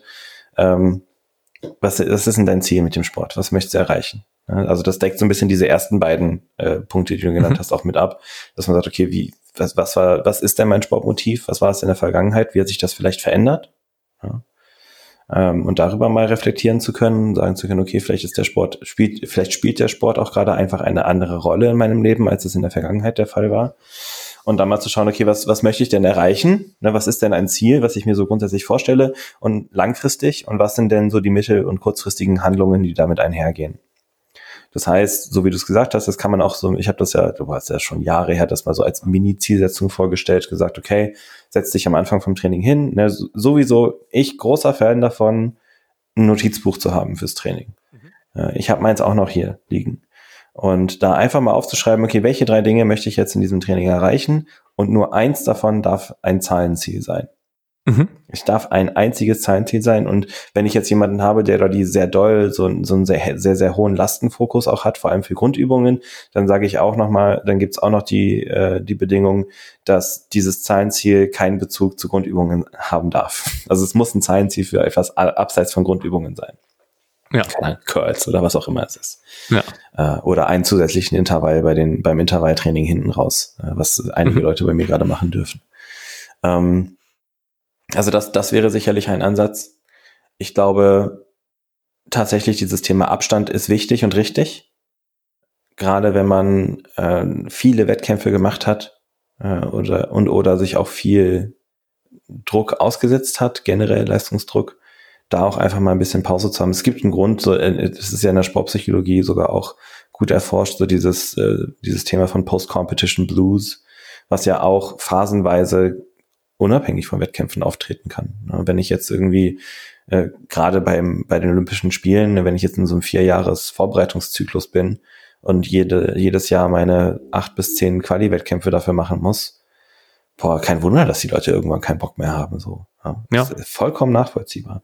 Das heißt, da die Gelegenheit zu ergreifen, nochmal zu sagen, okay, wenn ich merke, dass es, dass ich mich gerade wirklich nur so richtig, richtig heftig ins Training schleppe, ähm, kann man natürlich so die, die, die pauschale Reaktion darauf ist zu sagen, okay, dann machst du jetzt wirklich mal ein bis zwei Wochen komplette Trainingspause und mal trainierst, gehst einfach gar nicht ins Training. Ja. Die andere Option wäre zu sagen, okay, was ist denn das Minimum, was du, was du über die, auf die Kette kriegst, wo du sagst, okay, ich schaffe das, ins Training zu gehen, zwei Sätze zu beugen, drei Sätze Bankdrücken zu machen und vielleicht noch einen Satz Chin-Ups zu machen und das, und am anderen Tag mache ich dann zwei Sätze heben, ne, so drei, drei, vier Sätze Überkopf drücken und ein bisschen rudern oder, und vielleicht noch einen Satz Bauch, wo ich mich ein bisschen auspower. Dann machst du halt erstmal nur mal zwei Wochen, äh, zweimal die Woche Training, dann ist das auch okay. Und dann merkt man mit der Zeit tatsächlich, dann, dann hat man erstmal sowieso mehr Zeit, sich Gedanken über das Training generell zu machen, was in der Regel ganz gut ist. Ähm, und merkt dann auch üblicherweise, ob so dieser, äh, dieser, diese Lust aufs Training auch wiederkommt. Ja, das kann, fehl, fehlende Lust aufs Training, fehlende Motivation fürs Training kann auch ein Zeichen sein, dass sowas mal bitter notwendig ist. Ja. Also dieses, so Mental Fatigue, die sich über die Jahre ansammelt, ist, das ist normal, das gehört dazu. Wir sind nicht dafür gemacht, jahrelang Tag für Tag oder vier, drei bis fünfmal die Woche äh, exakt dasselbe zu tun und das Jahr für Jahr genauso genießen zu können. So, das ist, so funktioniert unser Hirn einfach nicht. Ähm, und da sei auch gesagt, es ist es ist zwar schwer, das zu akzeptieren für viele, aber das ist schon eine Erfahrung, die ich hin und wieder gemacht habe. Es ist vollkommen in Ordnung, das zu machen und einen Schritt zurückzugehen und zu sagen, so ja, eigentlich taugt mir das Safe. nicht. Ja. So, das ist, ich, ich, ich, ne, ich habe das immer mal wieder erlebt, dass dann Leute so diesen so ein bisschen mehr Abstand haben. Ne, dann habe ich die, und das sind dann schon, ich, man merkt das ja aus, aus Coach-Perspektive, gerade mit mehr Erfahrung, merkst du das ja schon, wenn sich das in die Richtung entwickelt. Ne? Und die fangen dann an, ein bisschen ja. weniger zu trainieren, weil vielleicht ja gerade der Alltag ein bisschen stressiger ist oder irgendwelche anderen Sachen passieren. Und dann versucht man erstmal zu überbrücken und sagen, okay, dann fahren wir mal Training auf zweimal die Woche zurück und vielleicht gibt es eine optionale dritte Einheit. Und wenn du merkst, dass du Bock auf diese dritte Einheit machst, dann machst du die auch wieder. Und wenn nicht, dann ist auch okay, dass man so ein bisschen Handlungsspielraum gibt. Äh, mhm. Und dann einfach schauen, okay, wie, und dann, also wovon ich auch in so einem Kontext, wenn ich jetzt jemanden externes hätte, dann würde ich auch einfach sagen, okay, setz dir mal eine Deadline.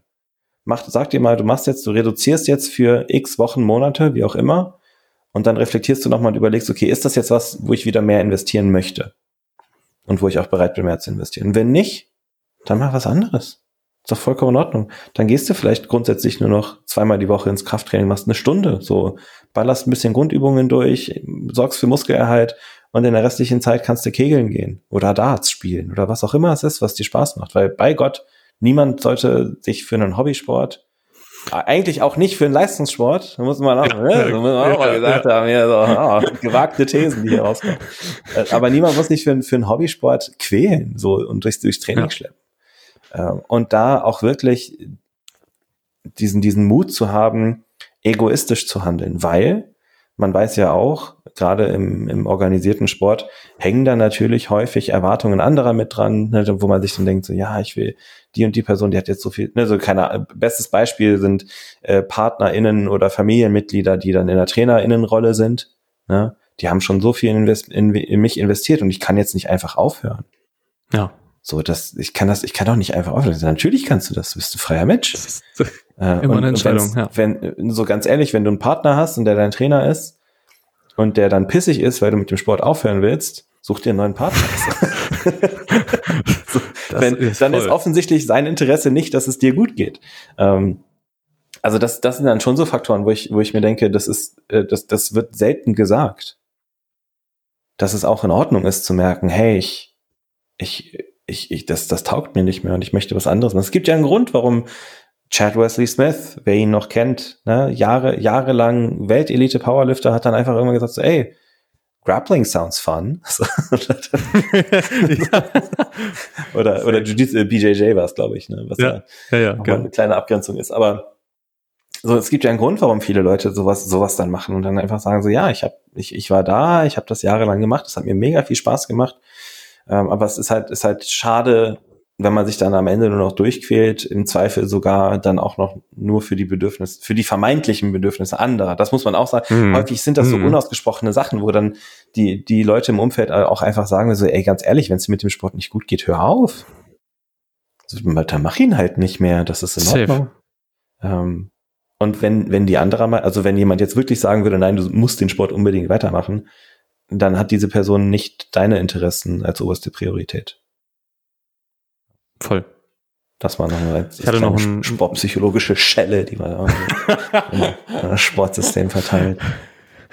Aber es ist ja voll, also ne, ich, ich, ich glaube, da vielleicht spreche ich da für uns beide, zumindest für, für mich.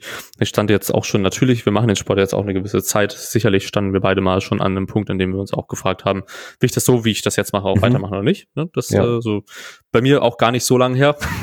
ja. nach dem ähm, nach dem Benning Bars mhm. Post-Competition Blues, du hast es, hast es geäußert. Nicht direkt danach, sondern so die Zeit dann nach dem, nach dem Bending war, es war auch einfach viel zu, also es hatten, mussten eigentlich andere Sachen mehr Priorität haben, aber ich habe Training trotzdem eine zu hohe Priorität gegeben. Und dann hat das natürlich auch nochmal in die Lebensbereiche so reingeschnitten, dass ich mir dann gedacht habe, okay, gut, als, als, als wenn ich dann vor einer Entscheidung stand, so entweder mache ich den Sport jetzt gar nicht mehr so oder mhm. ich mache den jetzt voll. Das war so absolut ähm, mhm. Schwarz-Weiß-Denken. So, es, es, gibt ja noch die Option, ey, nee, nee gut, gib mir mal Zeit, ne? Für was soll das, für was soll das, also was soll der Sport hier bringen? Ne, welche Werte willst du da ausdrücken? Ja, das kannst du halt auch über diese kurze Zeit anders machen, als jetzt da voll rein, volles Rohr reinzugehen. Ja. Ähm, so, und das habe ich halt erst realisiert, mhm. als ich mir dann eben Zeit aufgenommen habe. In, in unserem Schwedenurlaub fünf, sechs Tage nicht trainiert oder noch länger, sieben Tage nicht trainiert und dann am Ende gedacht habe, ja, also erstmal hätte ich das so machen können. Das ist ein wichtiges Learning für nächstes Mal. Ne? So, du kannst das, was du mit Training machen möchtest, auch nicht immer, also nicht so ähm, so zum Ausdruck bringen, wie du es wie du es jetzt in der Prep hattest. Ne? Es ist jetzt auch, du hattest jetzt auch einen super Wettkampf jetzt mal, mal kannst du auch ein bisschen Freiraum geben in dem Ganzen. Ähm, aber Abstand hat halt absolut geholfen. Mhm. Ähm, spannend, also vielleicht da eine, äh, eine neue Errungenschaft in meiner, in meiner Toolbox ihre Psychologinnen lieben ja ihre Tools. Ähm, ja, das, das kommt so ein bisschen aus der, aus der Burnout-Literatur, beziehungsweise habe ich das in dem, in dem Kontext von diesem Burnout-Kurs, den ich gemacht habe, den ich immer noch nicht fertig gemacht habe.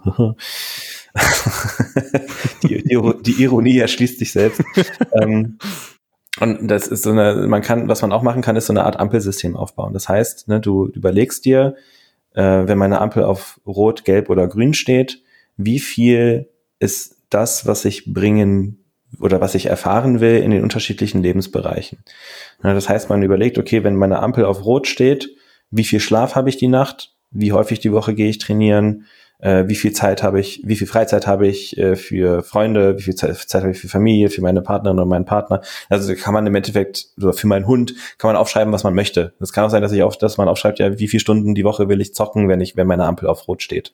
Äh, oder ja. will ich, keine Ahnung, im, im Park äh, Crackpfeifen rauchen, wenn, wenn meine Ampel auf Rot steht. Dann ist es vielleicht nur noch eine Stunde die Woche. Ähm, also so, so die Richtung. Und dann kann man ja. nämlich, dann entwickelt man nämlich ein bisschen, wenn man das mal so aufteilt und sagt, okay, ich bin jetzt vielleicht gerade im roten Bereich, was meine Trainingsfrequenz angeht. Bevor ich die aber versuche, in den grünen Bereich zu bringen, muss ich vielleicht auch mal gucken, dass ich ein paar von den anderen Bereichen auch mal aus, aus dem roten Bereich in den, äh, in den gelben Bereich bringe.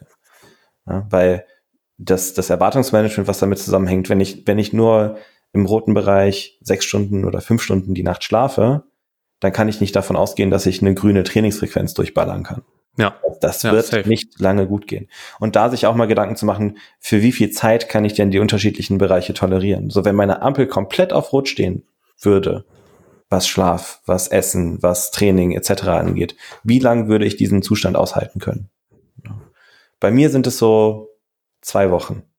Ich weiß, für, für zwei Wochen, vielleicht drei, kann ich das durchballern. Dann ist das noch okay, solange ich weiß, dass danach, dass es danach wieder besser wird. Also solange ich weiß, dass das dann auch vorbei ist, so diese sogenannte Crunch-Time. So als wir im Sommer, als ich im Sommer mit Julia den äh, Sportpsychologie-Instruktor gemacht habe beim BDR zum Beispiel. So, das war, das war Crunch-Time. Da bin ich, habe ich auch Trainingseinheiten ausgelassen. Da habe ich an vielen Tagen nicht so gut gegessen, wie ich es gerne getan hätte nicht so viel und nicht so gut geschlafen, wie ich es gerne getan hätte. Aber das war dann okay, weil ich wusste, das ist dann vorbei, das kann ich jetzt aushalten. Und wenn ich aber merke, okay, da sind jetzt Faktoren dabei, wo meine Ampel schon seit vier Monaten auf Rot steht, dann ist vielleicht langsam der Punkt erreicht, wo man mal überlegen sollte, wie man das vielleicht anders angehen kann. Voll, voll, voll das coole ähm, voll die coole Analogie ist es halt, also beziehungsweise das Bild, was man damit äh, nutzt, ne, mit der Ampel. Ja. Okay, finde ich, finde ich wertvoll. Bei mir ist es, ist es so, wenn man, wenn bei mir zwei Tage Schlaf auf Rot steht, dann kann ich schon nicht mehr alles machen. Kurz an. Ähm, da haben wir, haben wir auch nochmal, als wir äh, im Mai auf der Sportpsychologie-Tagung waren, ne, da haben wir auch kurz drüber gequatscht, dass es bei mir absolut so ist, wenn ich zwei Tage so sechs Stunden schlafe, ne, du kannst mich einfach absolut wegwerfen, Paul. Ich habe ich hab dann ja vor allem eben mit dem ganzen, natürlich mit der Kontext war natürlich auch krass mit dem vielen Input, ne, alles neu und so. Aber ich hatte ja wirklich danach diesen zwei Tagen oder drei, weiß gar nicht, wie viele es waren, aber ich habe dann ja in der Einheit, als ich mit Lennart dann da trainiert habe, meine Augen ja, haben ja so, ich habe ja mir nicht mal richtig gucken können. So, so, so, so nicht gut ging's mir, ne? Alles verschwommen und so weiter. Und das habe ich mir so gedacht, ja, okay, gut. Ja. Schlafen braucht ist immer eine sehr hohe, braucht immer eine höhere Priorität bei mir, weil sonst leidet einfach absolut alles drunter. Ja. Und das ist, ne, das, das ist dann vielleicht auch ein ganz gutes Beispiel davon, wie das auch unterschiedlich aussehen kann auf individueller Ebene. Mhm. Ne? Ich, ich komme, wenn ich, ich komme, wie gesagt, so sechs Stunden Schlaf die Nacht, wenn ich, solange ich die kriege, das schaffe ich schon so zwei Wochen, würde ich mir zutrauen. Krass. Das kommt hin. Ähm, ja, also es, muss ich muss ich auch sagen, da, ich war positiv überrascht, als als wir in Rumänien auf der EM waren, habe ich wirklich brutal schlecht geschlafen. Also da habe ich so zwischen drei und viereinhalb Stunden gepennt die Nacht. Und ich war ja auch danach noch unterwegs und mir ging es prima. So, ich, das, das ging. So, ich war ein bisschen müde im Krass. Alltag, aber so nach, nach der, nachdem das die, die dritte Nacht hintereinander der Fall war, da war dann, da war dann ein Punkt erreicht, wo ich auch gemerkt habe, okay, wenn ich jetzt meinen Kopf bewege, kommt, dann, dann ist da so ein bisschen Lag zwischen dem, was ich sehe und wo mein mhm. Kopf sich gerade befindet. das war dann schon kritisch. Ähm, aber die ersten paar Tage ging das prima klar. Da hatte ich gar kein Problem mit. Da scheine ich irgendwie recht resilient zu sein, was das angeht. Ja, für krass. Kann ich mir abs absolut nicht vorstellen. Mhm. Ich denke auch immer, ich brauche eigentlich so neun bis zehn Stunden Schlaf, damit ich mich damit alles, alles super ist. Ne? Aber das äh, will ich mir dann da auch nicht nehmen. Aber gut. Ähm, wollen wir noch eine Frage machen? Ja. Ein, ein Frickchen vielleicht noch. Ähm, wollen Kannst wir über Gedanken gucken. reden? Wollen wir auf der sportpsychologischen Seite auch bleiben? Ja, können wir machen. Können wir machen. Okay, und zwar haben wir die Frage bekommen, ähm, wie man oder genau, wie wir, wie man mit negativen Gedanken umgehen kann, sollte, beziehungsweise positive kreieren kann. Ähm, ich würde, ich würde erstmal an dich schieben, wenn das für dich in Ordnung ist. Ja. Äh, ich habe hab da auch zwar ein paar Gedanken zu, aber ich würde mir gerne erstmal anhören, wie was, was deine Gedanken dazu sind. Ja. Zu den Gedanken. Also in Schritt eins kommt natürlich der absolute Kernkapitalist in mir raus, der ich bin. ähm, der, der, dann sagt, ah nein, ah, fuck, jetzt habe ich, mein, mein Job ist ja egal. Wer äh, das Mac E-Book kaufen möchte, kann mir gerne eine E-Mail schreiben. Unsere Website ist gerade im Umbau und tatsächlich wird es auch bis nächstes Jahr keinen Shop mehr geben. Ähm, also der kommt dann irgendwann im Laufe des nächsten Jahres, denke ich. Äh, da kann man, da kann man diesen Umgang mit negativen Gedanken lernen. Das ist ein Skill. Ähm, mhm. Aber ich würde das tatsächlich erstmal so an, aus, einem Grund, aus einer grundsätzlichen Perspektive beleuchten. Und zwar, unser Hirn wirft uns permanent durchgehend Gedanken zu. Wir sind nicht unsere Gedanken. Das ist der, der erste wichtige Faktor. Gedanken, die uns, also die in unserem Hirn entstehen, sind erstmal nur Dinge, die uns passieren. Ne, das heißt, wir können diese Sachen wahrnehmen, wie sie sind, akzeptieren, wie sie sind, ohne sie verändern zu wollen und dann trotzdem eine aktive Entscheidung dafür treffen, zu sagen, okay, ich hatte, ich hatte jetzt gerade einen Gedanken, das, das ist so eine klassische kognitive Diffusionstechnik, mhm. ähm, wo ich mich quasi von dem Gedanken so ein bisschen distanziere. Äh, ich kann über, ich kann mir vorstellen, wie ich mich selber beobachte, wie ich diesen Gedanken habe. Ich kann mir die Frage stellen, zu wie viel Prozent ich glaube, dass dieser, dieser Gedanke ein Fakt ist und zu wie viel Prozent er mein Handeln beeinflussen sollte. Das sind so die üblichen, also kognitive Diffusion kann man auch einfach googeln, findet man ganz, ganz viel zu. Äh, kommt vor allem so aus der Acceptance Commitment Therapy. Da wird das viel angewandt. Ähm, aber dann auch diesen Schritt zu gehen, zu sagen, okay, ich, ich, ich bin jemand, der Gedanken hat, die nicht mein Ich reflektieren. Die Gedanken, die wir haben, sind sicherlich von unseren Erfahrungen geprägt, das auf jeden Fall. Äh, häufig durch einen eher negativen Filter. Ähm, das heißt, der, der Umgang mit diesen negativen Gedanken im Idealfall ist, und das ist Übungssache, ist der, dass ich erstmal in der Lage bin, diese Gedanken überhaupt wahrzunehmen, wenn sie passieren. Das kann man üben. Ja. Ähm, dann gehe ich her und übe, weniger Reaktanz auf diese Gedanken zu haben. Sprich, wenn ich einen Gedanken habe, dass ich dann erstmal sage, ah ja, ich habe gerade einen Gedanken, das völlig wertungsfrei. Ich muss ihn nicht, also ich bewerte quasi erstmal gar nicht, ob das ein positive oder negative Gedanke, negative Gedanke ist. Ähm, und dann gehe ich her und kann immer noch eine bewusste Entscheidung darüber treffen, was für Selbstgespräche ich jetzt gerade führen möchte. Also das, also diese Differenzierung mache ich ganz gerne zwischen Gedanken, die mir passieren und Selbstgespräche, die ich bewusst habe mit mir selbst. Also die mhm. ich bewusst selbst steuere auch. Äh, und da kann ich dann eben hergehen und die Selbstgespräche führen, bei denen ich weiß, dass sie meiner Leistungsfähigkeit oder was auch immer das in dem Kontext ist, dass sie, dass sie hilfreich für mich sind. Ähm, ne, und also so diese, und, und das, das erfordert aber schon auch Übung, Übung, Übung, Übung.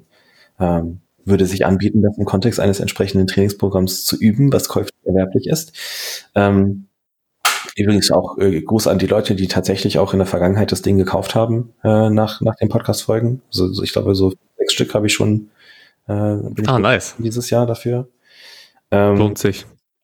Ja, also Feedback ist auch, ist auch tatsächlich auch sehr positiv. Ich arbeite auch gerade an dem, an dem neuen Update für nächstes Jahr. Cool. Irgendwann, ich denke mal so im März, April rum oder so sollte das fertig sein.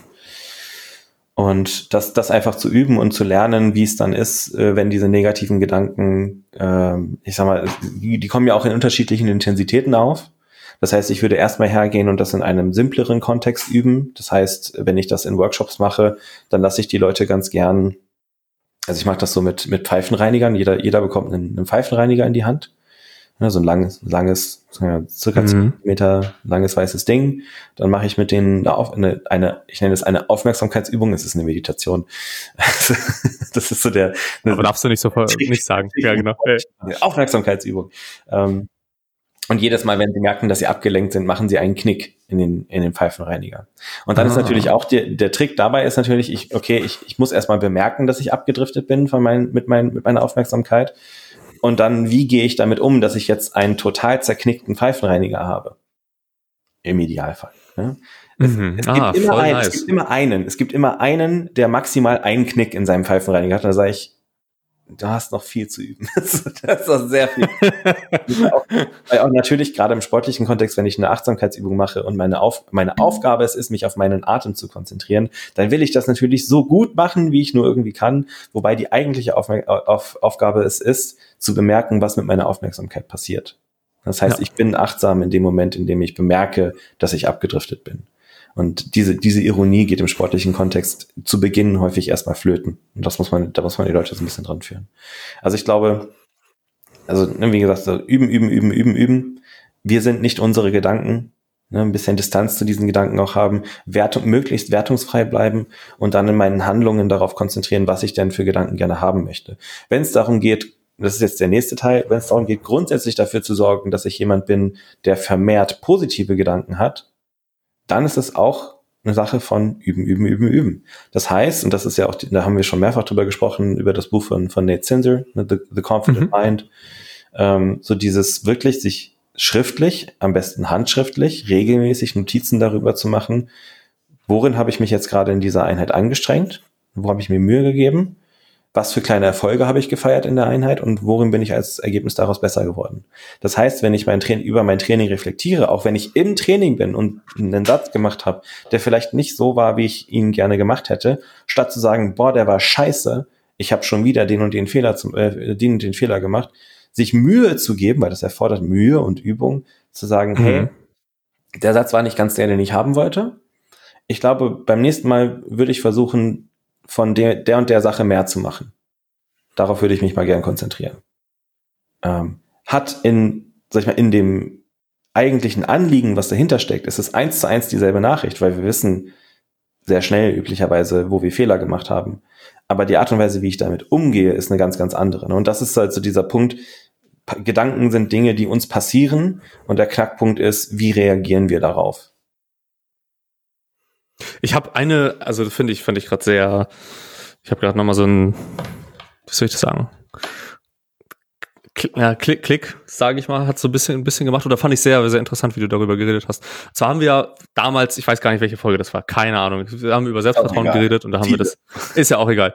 Da habe da hab ich ja dann vor allem am Ende so die, die Frage gestellt, geht das nicht, ist das nicht so, geht das nicht konträr?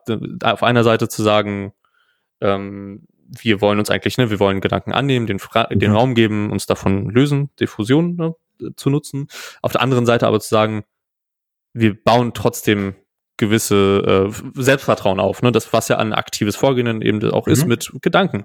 Äh, da, da so ähm, fand ich gerade sehr interessant, dass du gesagt hast, ne, man kann, man kann das ja vielleicht auch separieren, ne? dass man einfach äh, das eine so annimmt, aber dann auch trotzdem gleichzeitig irgendwie an einer, einer, anderen Stelle, ist doof gesagt, aber wenn man das jetzt mal so räumlich vorstellt, an einer anderen Stelle trotzdem daran arbeitet, ähm, mehr Positives einfließen zu lassen. Es ist ja nicht nur, es ist ja nicht so, dass es ganze Zeit äh, dann so ist, man, man gibt das Positive rein und das ist dann der Kampf ist gegen das Negative. Ne? man kann das ja vielleicht auch so ein bisschen separieren. Das fand ich gerade ja. wichtig für mich, so mhm. um das mal so zu sagen. Ja. Man muss, man muss ja ähm, auch sagen, dass hm? die ähm, diese, diese vermeintliche Diskrepanz, die da entsteht, die entsteht ja eigentlich auch nur, weil man vergisst, dass es grundsätzlich erforderlich ist, wenn ich sage, ich möchte etwas an der Art und Weise, wie ich meine Leistung wahrnehme und über meine Leistung denke, dann muss ich ja sowieso erstmal achtsam genug sein, den Status quo wahrnehmen zu können. Weil wenn ja. ich, wenn das für, wenn der Status quo für mich ein absoluter Automatismus ist und ich gar nicht darüber reflektiert, also reflektieren kann, wie ich das wahrnehme und wie ich darüber denke und wie ich mit mir selber darüber spreche, dann bin ich auch nicht in der Lage, da großartig was dran zu ändern. Also das ist schon auch, das sehe ich tatsächlich eher so ein bisschen als eine Voraussetzung dafür, dass das funktionieren kann. Dass ich mir die Zeit nehme, darüber zu reflektieren, wie ich über mein, wie ich mein Training wahrnehme, was für Gedanken ich in dem Kontext habe äh, und wie das auch sich auf mein, auf mein Selbstbild in dem Kontext auswirkt. Ähm, das, das eine geht eigentlich ohne das andere gar nicht. Ja. Okay. Also ich, ich habe hier gerade auch die, ich habe mir davor kleine, kleine Punkte hier zusammengefasst da hast du, ähm, ja, du drückst das immer so schön aus, deswegen habe ich das vor allem erstmal dich so, an dich so geschoben. ähm, weil ich ja bisher vor allem noch nicht in dem Kommunizieren von den Themen viel Erfahrung habe. aber so die, die Punkte, die, die ich hier hatte, das ist das, was du auch ge geäußert hast, nur in schön. Ähm, ne, die Gedanken, erstmal das Wahrnehmen des Ganzen, dann die Diffusion, die ein wichtiger Skill ist, mit der ich zumindest auch viel, ähm, viel gute Erfahrungen gemacht habe, also bei mir selbst. Ne, da nicht so viel herangetragen habe. Also ich finde es immer, ich, das ist ja in der, wie soll ich das sagen, in einem Coaching-Kontext ja nicht so, dass wir an jeden so vielleicht die Skills an Diffusion hier so, ja, hallo, okay. willkommen im Coaching, hier Diffusion. Ne, das ist ja, so machen wir das ja nicht. Ja. Ähm, sondern in sportpsychologischer Beratung kommen die ja mit bestimmten Anliegen ne? Und dann kann man ja so dann ganz gut dran arbeiten. Äh, aber selber habe ich damit eben ganz gute Erfahrungen gemacht. Ähm, fand es jetzt eben auch nochmal wichtig. Ich habe das halt so als Side Note hier nochmal so hingeschrieben, dennoch auch Selbstvertrauen aufzubauen, ne? eben mit Effort, Progress und Success da zu arbeiten ähm, und gleichzeitig die Diffusionsskills so zu nutzen. Das ähm, ist so ein bisschen, ich finde immer, wenn man sich so, ich weiß nicht, wie du das so wahrnimmst, aber wenn ich mir vielleicht auch Podcasts zu den Themen an, anhöre, dann sind die immer sehr auf einer Seite, so sage ich jetzt einfach mal, ne? Ob es mhm. jetzt so ein, ähm, wirkt jetzt bei mir so ein Nate Sinser, wenn man sich da gewisse Podcasts angehört hat von ihm, dann war er doch sehr auf der Seite, das ist egal, so, also ja, nicht egal, aber kontrollbasierte, äh, kontrollbasiert gegen äh, akzeptanzbasierte Info. Äh, oder genau, voll. Ne, und dass die andere Seite dann sagt, nee, es ist auch, also vor allem, ich lese, lese hier gerade von Mitchell Green, so Courage over Confidence, ne, dass es auch egal ist, confident sein musste nicht, sondern es mhm. ist ja ein Gefühl und ein Handeln, du kannst ja trotzdem immer confident handeln. Ähm, aber man kann es ja beides auch machen. So, ne? Also wie du gerade gesagt hast, ist ja nicht, es schließt sich jetzt nicht unbedingt aus. Es gibt vielleicht Fälle, in denen das schwierig ist, das wirklich gut, also vielleicht gewisse Personen oder bei gewissen Events, wenn die Wichtigkeit hoch ist und so weiter, dann, dass man da, dass es schwierig ist, wirklich Positives so reinzubringen oder eine Selbstvertrauen dazu entwickeln. Ne? Und dann Diffusion eher so der Punkt ist, auf den man dann vielleicht vertrauen kann. Aber ich denke, dass es zwei wichtige Skills sind, beide auch aufzubauen. So würde ja. ich das ja. sagen. Schande auch über, über Nate Stenzel, der in dem, der war ja bei glaube, The Sports Talk Show war er zu Gast, äh, wenn ich mich recht erinnere. Sicherlich hm. hat er vielleicht schon noch ein paar andere gemacht. Hat er noch am Ende gesagt, ja, wenn irgendwelche Fragen sind oder so, soll man ihm eine E-Mail schreiben. Ich habe ihm eine Frage zu genau diesem Thema geschrieben damals. Ähm, weil ich ja auch da lang kleben, ge kleben geblieben war an diesem Punkt, so wie, wie passt das zu, äh, äh, wie passt das zueinander? Dieses, dieses kontrollbasierte ja. Verfahren von ich muss unbedingt meine Gedanken verändern und äh, Selbstvertrauen aufbauen. Und auf der anderen Seite die Achtsamkeits- und akzeptanzbasierten Verfahren, wo man sagt, ja, das, es geht darum, Dinge dafür zu akzeptieren, wie sie sind. Der äh, bedeutende Unterschied für mich war da tatsächlich äh, von äh, Kristen Neff, die ja so ein bisschen die Mutter der Self-Compassion, also des Selbstmitgefühls ist, was jetzt auch in Deutschland endlich ankommt. Ich habe es in, der, in der Psychologie heute gibt ein äh, äh, mehrseitiges Interview mit ihr tatsächlich äh, in der mhm. aktuellen Ausgabe. Ah, yes und äh, die so diese fierce Self-Compassion mit reingebracht hat. Ne, und das auch, äh, das auch viel propagiert. So dieser Gedanke von Achtsamkeit und Akzeptanz bedeutet nicht zwingend, dass wir einfach nur alles hinnehmen, wie es ist und nichts daran ändern wollen. Im Gegenteil. Achtsamkeit und Akzeptanz erlauben es uns, den Zustand, wie er ist, wahrzunehmen und akzeptieren zu können und dann bewusst die Entscheidung zu treffen, dass wir daran etwas verändern wollen. Äh, weil wir uns da, damit für uns selbst einsetzen. Und gerade dieses, ne, so dieses sich für sich selbst, für sich selbst einstehen, diese Fierceness, mhm. also, was heißt mhm. Fierceness auf Deutsch, keine Ahnung. Ähm, das, das war so der, das war die Brücke, die das für mich geschlagen hat. Ja. Gesagt, ah ja, okay, mhm. also ich kann das akzeptieren, wie es ist und trotzdem sagen, ich will, dass sich das verändert für mich. Ähm, Und ich, ich bin mal, bin mal gespannt, wann, wann das dann auch ankommt, irgendwann in der Literatur. also auch das war super viel, auch einfach Trial and Error, auch sowohl für mich selber als auch mit Athletinnen, mit denen ich zusammengearbeitet habe, diese, äh, wo ich sehr, sehr viel ja auch jahrelang fast ausschließlich achtsamkeitsbasierte Interventionen genutzt habe, äh, wo immer und immer wieder dieser Punkt aufkam von, ja, wenn wir jetzt aus einem ne, so nicht streben, ich will ja mit achtsamkeitsbasierten Interventionen nichts verändern, äh, aber wo lässt mich das denn dann stehen, wenn ich mhm. einfach nur, wenn alles Kacke ist und ich einfach nur da sitze, also dieser, ne, dieser Gedanke von dann, dann ist alles Kacke, aber es ist okay oder wie, ne? der gerade im, im, im sportlichen Kontext natürlich ganz, ganz doll widerstrebt. Ja. Aber da diesen Weg zu gehen, zu sagen, man, man kann ja trotzdem auch für sich selbst was dran tun, das, das war ein, war ein wichtiger Schritt. Voll. Guti, ich glaube, damit haben wir eine gute Folge. Was meinst du? Ich glaube auch. Wir haben noch War jede schön. Menge Fragen. Jede ja. Menge Fragen haben wir noch. Vielleicht, guck mal, die, die eine hier, die fünf, kann ich noch kurz mit reinnehmen. Das ist noch eine ganz, ganz nette, lustige Story. Ja, okay. Und zwar hatte äh, Anna Hanus mir äh, Videos für, aus, für ihren äh, Check-in geschickt und ist gerade zu Hause und trainiert da im, äh, in was aussieht wie eine Scheune und hat, hat mir ein Video von ihrer Feetup Bench geschrieben, äh, geschickt mit dem äh, mit der Schrift dazu äh, Feetup fe featuring my dad und dann habe ich halt dieses Video geschaut mit der Erwartung, dass ich ihren Dad sehe in dem Video und mein Hirn hat halt einfach den Satz im Check-in rausgehauen. Ja, schade, jetzt habe ich deinen Vater gar nicht gesehen. Ich habe ja schon eigentlich auf ein bisschen Daddy-Content gewartet. das schon einer der, der lustigeren Schnitzer sprachlich, die mir in letzter Zeit passiert sind. Also, ich, die Frage, also die Frage, die sie gestellt hat, war, bekommst du gerne Daddy-Content von deinen AthletInnen und äh, I guess. Maybe, I don't know. Ja, voll gut. Vielleicht noch ein kleines humorvolles Ende, nachdem wir über sehr tiefe Themen gesprochen haben. Ja. Ja, hat super viel Spaß gemacht. Ähm, vielen Dank für alle Fragen, ne, die Fragen, die wir jetzt hier noch äh, notiert haben. Nehmen wir natürlich in die nächste Folge mit auf, ne? vielleicht ja mit auch einem Gast dann. Schauen wir mal, wie das dann so ist. Äh, wenn ihr noch irgendwie weitere Fragen habt, immer her damit. Ne? Wir werden natürlich auch vor der nächsten Folge wieder einen Fragesticker machen, einfach reinknüppeln, damit wir die mit ein bauen können, je besser die Fragen sind, höhere Wahrscheinlichkeit, dass wir die auch nutzen, ist ja logisch. Ähm, genau, man, ansonsten vielen Dank. Sagen dass so, ah, die Fragen noch dabei sind. Also die, ja, ja, safe, safe, safe. So ist nicht. Das ist eine. Die Fragen, die gestellt hat, ich, tatsächlich ist die Qualität der Fragen, muss man schon sagen, über die Jahre signifikant höher geworden. Definitiv. Also wir haben wirklich noch gute, gute Fragen. Ne? Also für die kommenden Folgen. Guti. Vielen Dank für deine Zeit, Paul. Wir Danke sehen uns beim nächsten Mal. Ne? Bye bye. Tschüssi.